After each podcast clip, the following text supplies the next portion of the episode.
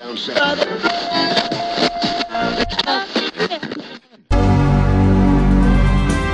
ップルニュースラジオワンボタンの声 Mac、iPod、iPhone、iPad、Apple Watch、Apple TV など Apple にまつわるニュースをもとにリスナーと一緒に楽しむポッドキャストです。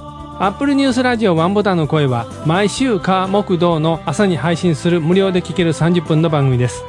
番組を制作配信いたしますのは大阪の Mac ユーザー会マグネットの山村です。皆さんおはようございます。第2346回3月7日です。アップルファンがお届けしているポッドキャストです。私は進行を務める山村と言います。もう3月も2週目に入りまして徐々に暖かくなってきたでしょうか。今月オープニングテーマは「虎穴にいらずんば孤児を得ず」です。すみれさんです。おはようございます。おはようございます。すみれです。我が家のルーターの設定を見直してみました。メッシュ Wi-Fi を組んで古希の方に他の端末が繋がっていないようだったんです。いろいろ調べた結果、親機が優秀すぎて電波が弱くないということが判明しました。メッシュいりませんでした。今日もよろしくお願いします。はるさんです。おはようございます。おはようございます。春です。先週土曜日に augm 大阪参加しまして、何人かのリスナーの方から声をかけていただきました。ありがとうございました。これからも augm 大阪にはできるだけ参加するたいと思ってます。ぜひ声をかけてください。よろしくお願いします。三浦さんです。おはようございます。おはようございます。プレイデイトっていうゲーム機を持っている人いますでしょうか ?3 月8日に新展開があるらしいですよ。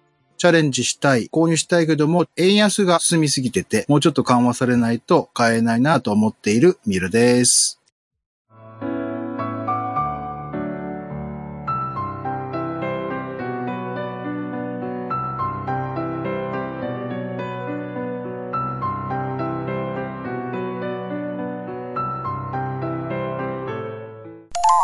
2023年3月4日土曜日、大阪の梅田駅からほど近い AP 茶屋町にて augm 大阪が開催されました。3年ぶりの会場を使った開催ということもあって、久々にお会いする方もたくさんいらっしゃいました。当日は Apple 製品関連の商品を扱うベンダーさんによる製品紹介やデモを行っていただき、大井先生と野下さんからは今年の CES がどのようなものだったかなどのお話をいただきました。開催後の懇親会でも異常な盛り上がりを見せまして、さすが augm だなと思いました。当日のじゃんけん大会には当番組からオリジナルの iPhone ケースを提供させていただきました。YouTube の方でもお披露目している番組グッズの iPhone ケースは4月より正式リリース予定です。augm 大阪開催終了後懇親会の場で大道さんに伺います。今日はお疲れ様でした。はい、お疲れ様でした。本当3年ぶりにやったのに、あんなにたくさんの皆さんが集まってきてくれて、ものすごい盛り上がったじゃないですか。ちょっとびっくりしましたね。やっと皆さんの笑顔を見れて、懇親会も今日異様な盛り上がりですよね。ベルキンさんよかったね、ほんま。ほんまに、こんだけ盛り上がるとは思わなかったので、本当ありがたい限りですよね。で、この初参加の方も結構今回いらっしゃってね。そうですね。3分の1までとは言いませんけれども初めて見るお顔の方もたくさん行っていただいて新たな AGM 大阪の切り口ができてどんどんまた裾野が広がっていったらいいなというふうには思います。次回が夏ぐらいいいですか？そうですね。今のところ WWDC が終わってからアップル系の話題が出たところで次の AGM 大阪をやりたいと思ってます。その点どうかよろしくお願いします。はい。よろしくお願いします。今日はありがとうございましいやおた疲れ様でした。ありがとうございました。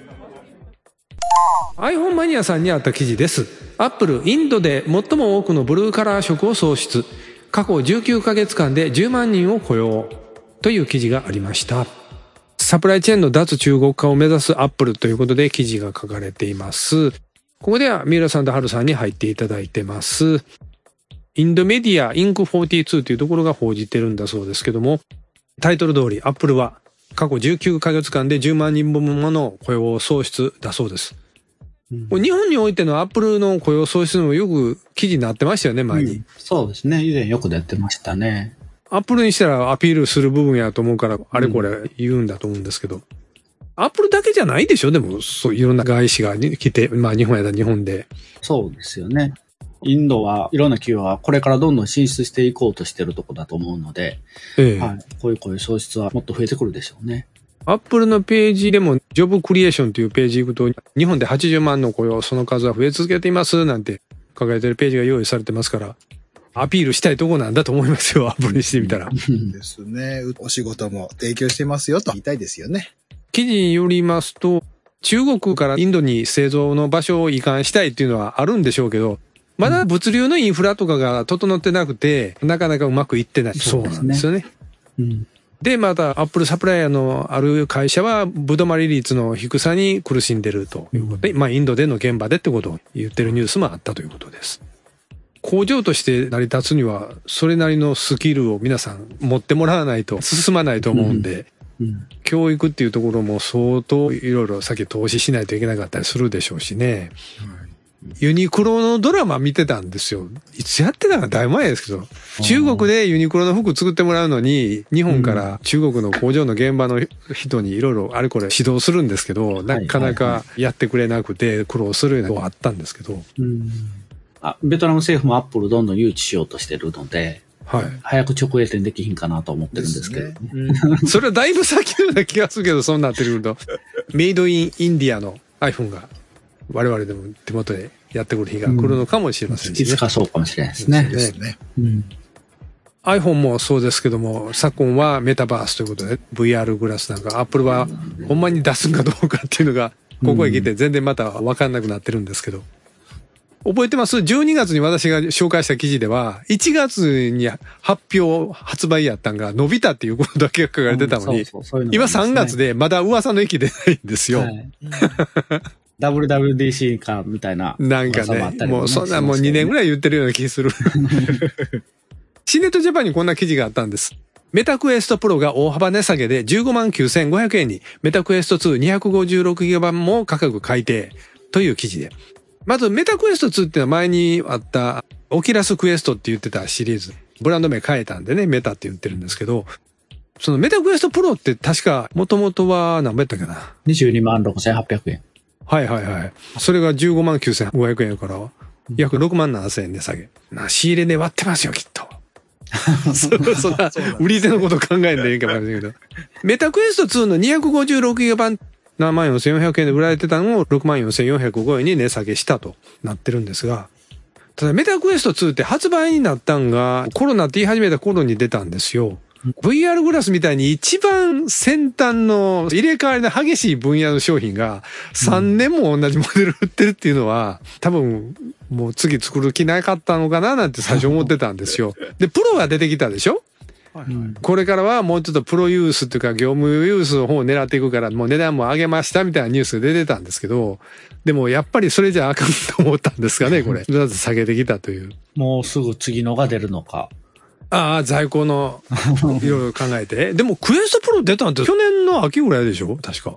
10月26日ですか、あ、はい、じゃあやっぱりまた言っても5ヶ月ぐらい？半年にならないぐらいですよね。そうですね。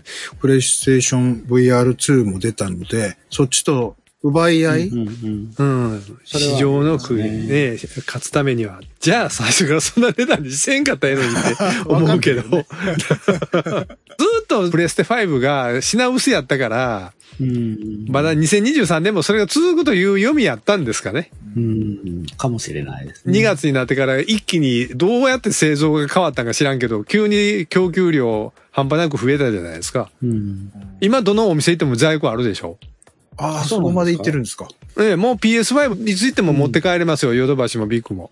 へ先週 AUG も大阪ありましてね。私もはいタイムキーパーで参加しまして。ポッドキャスト電気屋ウォーカーのタイジさんもお越しいただきまして。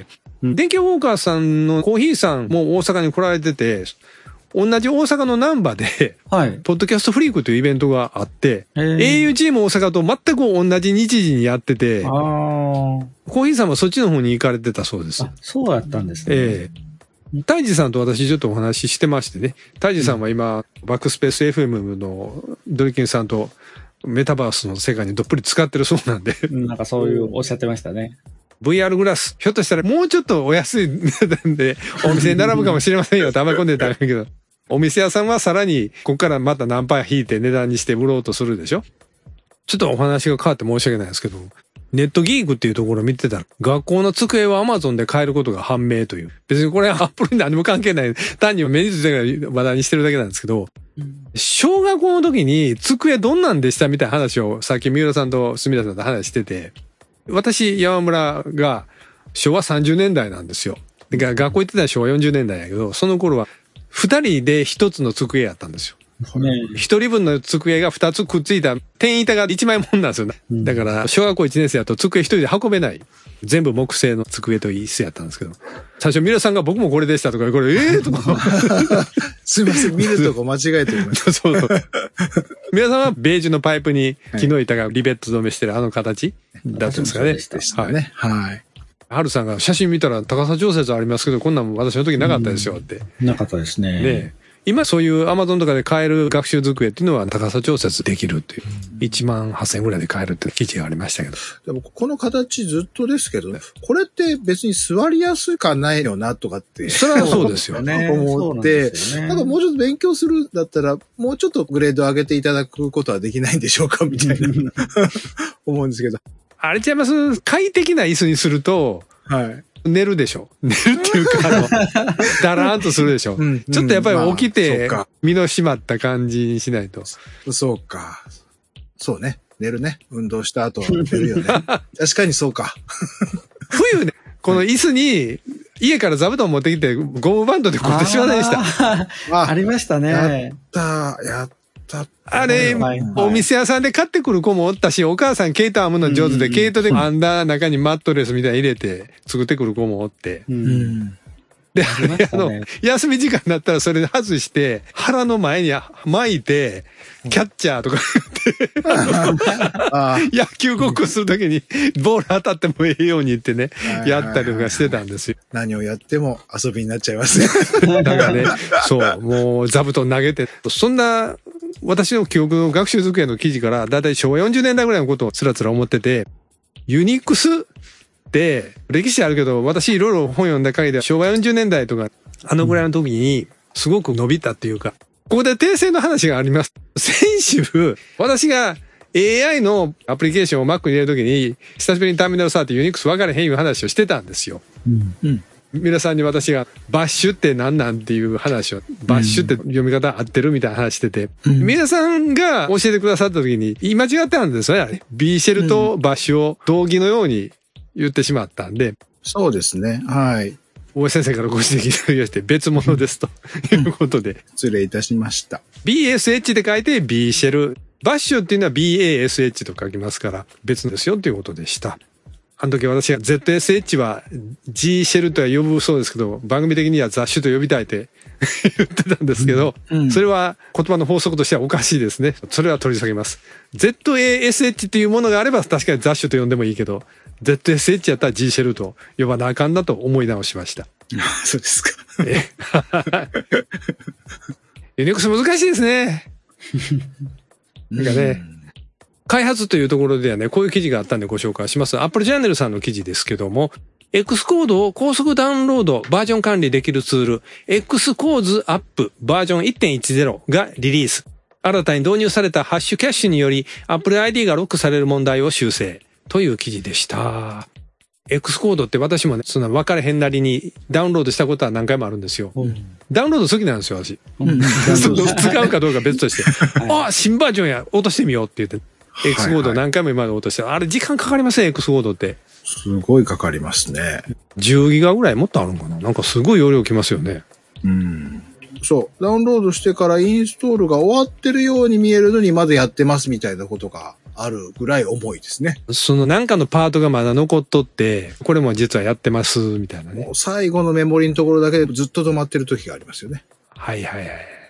それで言うとユニックスのターミナルからインストールするのも、ええ加減終わったかどうか途中なんかはっきりしてほしいなっていうのがありま。ユニックスユニックスの悪口。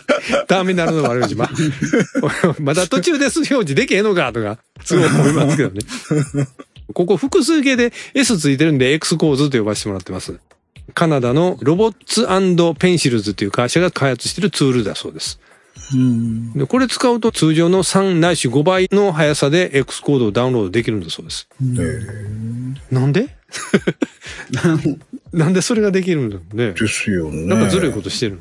仕組みについては。ベリファイしてないんじゃん。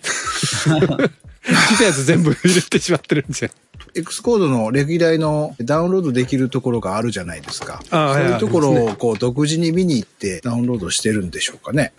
このアプリがちょっと前に問題があったそうで、1.100と1.3.0、X コードにサインインしようとすると Apple ID がロックされてしまう問題があったそうで。勘弁してくれよと思いますよね。あ、でもアンロックアカウントってまあボタンも用意されてるから一応戻すことはできたみたいですけど。スパムメール対策などに用いられるプルーフオブワーク、ハッシュキャッシュを採用し始めたことが原因だ。修正されましたということでした。なんでここで記事でこれ取り上げたかっていうと、X コードを使うのも大変なんだなっていう思いを馳せたかっただけです。いろんなバージョンがやっぱり出てくるし、このバージョンで作りたい時もあるしっていうので、切り替えながらやる方もいらっしゃるでしょうね。私も本当にホビーユーザーなので、そこまではやれないですけどね。切り替えができるんですね、アプリの中で。バージョン内で開発とかいう。あれですよ。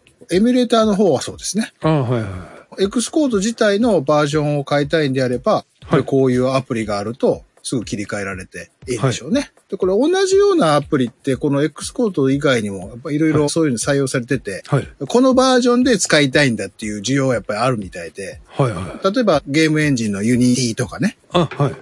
うん、アンリアルエンジンとかも、ダウンロード専用に特化したアプリがあって、ユニティだとユニティハブっていうのがあって、ええそれをダウンロードして、その後ユニティハブ上からどのバージョンをダウンロードしますかっていうので、はい。3つも4つもダウンロードしてきて、実際に起動するのはどれですかということで、ユニティハブ上からこのバージョンってやると、そのバージョンが初めて立ち上がるみたいなお使い方をしますね。で、ブレンダーもそういうのが最近出てて、あ、ほんまですか？うんブレンダーハブかなごめんなさい。Windows にしか対応してないんです何やと？うん私も何やと？と思ったんですけど、残念ながら Windows だけど、このバージョンでやる。そうですか。X コードのお話の流れでもう一つ触れておきたいということがあって、前にニュースで、アップルがアプリ開発者に対してデベロッパープログラム登録料年間の金額取ってんのは背金主義になってないかっていう意見のニュースがあった時にプロビジョニングという毎週にでも更新されるものがあってそれしとかないと開発者が iPhone 向けにアプリ作ってもすぐにまた動かなくなるような状況に陥ることがあるという話をしたことがありました。あの時にプロビジョニングめんどくさいなとみたいなことお金払わなあかんのいろいろ言ってたけど、それがないとサイドローディングっていうセキュリティ上のリスクを引き起こす問題もはらんでるので、ちゃんと更新が必要やっていうそうなんですね。セキュリティ的にやっぱり問題があるからっていうので、こういう機能が機能してますっていうのですね。先ほどの記事の中のハッシュキャッシュっていうのを導入したっていうのもそういうのが含まれていると思うので、やっぱりセキュリティに厳しいアップルならではのことなのかなと思います。さっきのメタバースの話じゃないですけど、バーチャルなものが展開するのがコンピューターの世界はお家芸じゃないですか。はあ、バーチャルデベロッパー開発環境とか作ったらダメなの？うーんと、それどういうイメージですか？バーチャル開発環境の部屋に入るとパソコンが1台置いてあるんですよ。で、それに立ち上げたら、その画面の中にもう一個パソコンがあって、その中の前座って自分のはいはいはい。立ち上げて X コードインストールするんですよ、そこで。で、開発するねんけど、別に外繋がってないから、あくまでバーチャルの世界でやってるから、はい。どこにも情報漏洩とかない、ウイルスもけえへんみたいな。そんなんできへんのかなと。それが自分のローカルのパソコン上で実現しているとそうそうそうそう。いうことですね。ええそううんでもその開発環境ってどっから持ってくるかというと、サーバーから取りに行かないよね。サーバーから来たやつ。いや、サーバーもバーチャルサーバーが、そこから持ってくる。じゃあそのバーチャルサーバーの開発工程はどっから持ってくるかな？みたいなね。バーチャル。はい。もう全部バーチャルで作る。も不滅なあなたへっていうアニメの中の不死みたいなこと。すいません、このアニメ見てる人しか分からへんけど、わかんない。本当にプライムで見れるんで一回見てください。もう毎週めっちゃ次が楽しみで見てるんですけど、そんなわけで、プログラムは難しいな。この間、名言思いついたんです。プログラムできへん人間側からの。プログラミングできない人は、金槌と呼ばれても仕方ないのかもしれないなと。思うわけですよ。プログラムの海で悠々とみんなが泳いでる横で、金槌のプログラムできない私は頬杖ついてみんないいな泳げるんやっていう。俺はプログラミングできないけどって言って眺めるだけ。っていう感じ。う、まあ、使えなくても作ってくれた、泳いでる人が出してくれたものをうまく使えばいいんですよ。その気を出して X コードとか手付けるとアップアップと溺れてしまって、助けてってなってしまうという。でも、まあ、そのチャレンジ精神はいいじゃないですか。これいいやつですね。これいいやつですね。はい。本当に溺れきる前に上がればいいんですから、大丈夫ですよ。なんか、金槌っていう T シャツ作って着ようかな。ローマ字で周りの人わかんないじゃん。私はプログラムわかりません。英語で書いて。金槌、金槌っていう。先ほどお話ししてくれたストーリーも一緒に書いとかないと。あ、わかそうねんないか。も。はい JP さんからコメントいただいてます。ワンモタイの声の皆様こんにちは。いつも楽しく聞かせていただいております。調べてみると、パラレルズデスクトップで Windows の使用が承認されたのは、この間の配信でもおっしゃられているように、一部のバージョンのみで、家庭向けのホーム版は認められていないようです。パラレルズの需要は企業より家庭の方が多いのではないかと思いますが、どうなんでしょうかね。Windows のアプリが使いたければ、うちには Windows のパソコンがありますし、ビリーズブートキャンプもあるので、M1Mac のブートキャンプよりも、持ち主がブートキャンプをやって Apple Watch のアクティビティのゴールを埋めなければなりませんね。次回の配信も楽しみにしております。と、JP さんからコメントいただいてました。JP さん、またコメントいただきましてありがとうございます。前にパラレルズデスクトップがあるから、もう M1、M2 の時代の Mac は、前のインテル Mac の時にあったようなブートキャンプという仕組みを Apple は提供してくれないだろうというニュースを読んだからなんです。ハルさん、今日、昨日ですけど、AUG も大阪でコーレルさん、パラレルズのデモで来られてて、我々見てましたよね。家庭向けの本番はない。JP さんは家庭の方が需要多いに違うかというご意見なんですけど。うん。ねえどうでしょうね。どうしても Mac 上で Windows 使わないといけないっていう場面は、はい業務の方が多いか家庭の方が多いかですけど、私はどっちかと言ったら業務の方が多いのかなっていう気はしてます。そうですねどうでしょう。一太郎とか一太郎とか一太郎とか一太郎ですよそうね。。本当にその通りで。マイクロソフトにしてみたら、コンシューマーという市場は、どっかそこで守りたかったんじゃないですか？家庭で Windows 使う限りは、さすがにハードウェア買ってくれよと。う。うんん。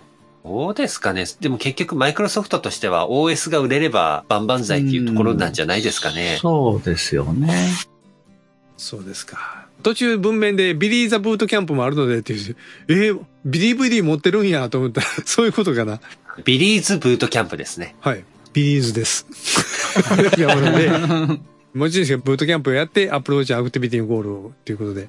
えーこれ、うん今、アマゾン見たら偶然見つけたんですけど、ビリーズブートキャンプ令和版っていうのもあるんですね。あ、ほんまにやってることは一緒ですかおそらく短期集中7日間ダイエットみたいな感じのサブタイトルがついてますね。ああ、はいはいはいはい。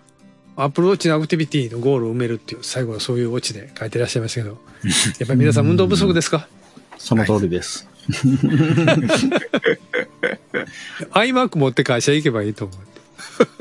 アイあ iMac 持ってですね。確かにそね。れは大変だね。う。うんんうんスポーツジムって24時間でやってるとこ最近すごい増えたじゃないですか。うん。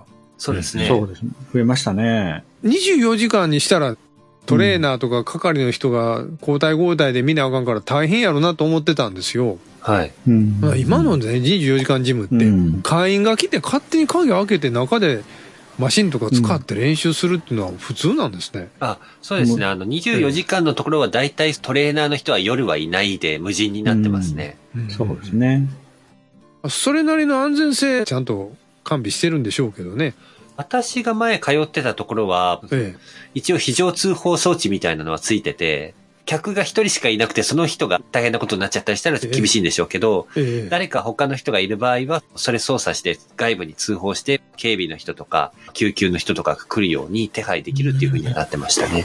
ということで JP さんパラレルズお使いだということでしょうか。まあ調べてみるということで実際に、あ、Windows パソコンあるから別に使ってないですね、じゃあね。今度はその Windows パソコンを担いで通勤してみてください。何を言うとんってすいません。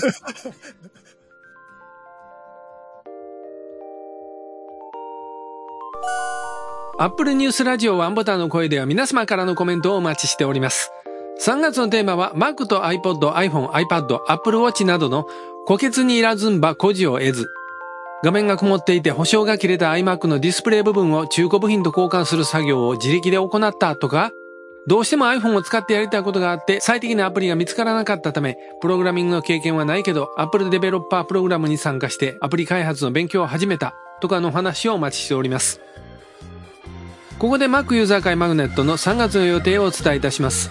3月のマグネットは新型コロナの感染拡大を鑑みてオンラインでの開催です。3月29日水曜日午後9時から Zoom を使って行う予定です。以前は午後7時開始で参りましたが午後9時開始に変更していますのでご注意ください。詳しくはマグネットのオフィシャルページでご確認ください。次回の配信は3月9日木曜日を予定しています。それでは次回の配信までオーバー。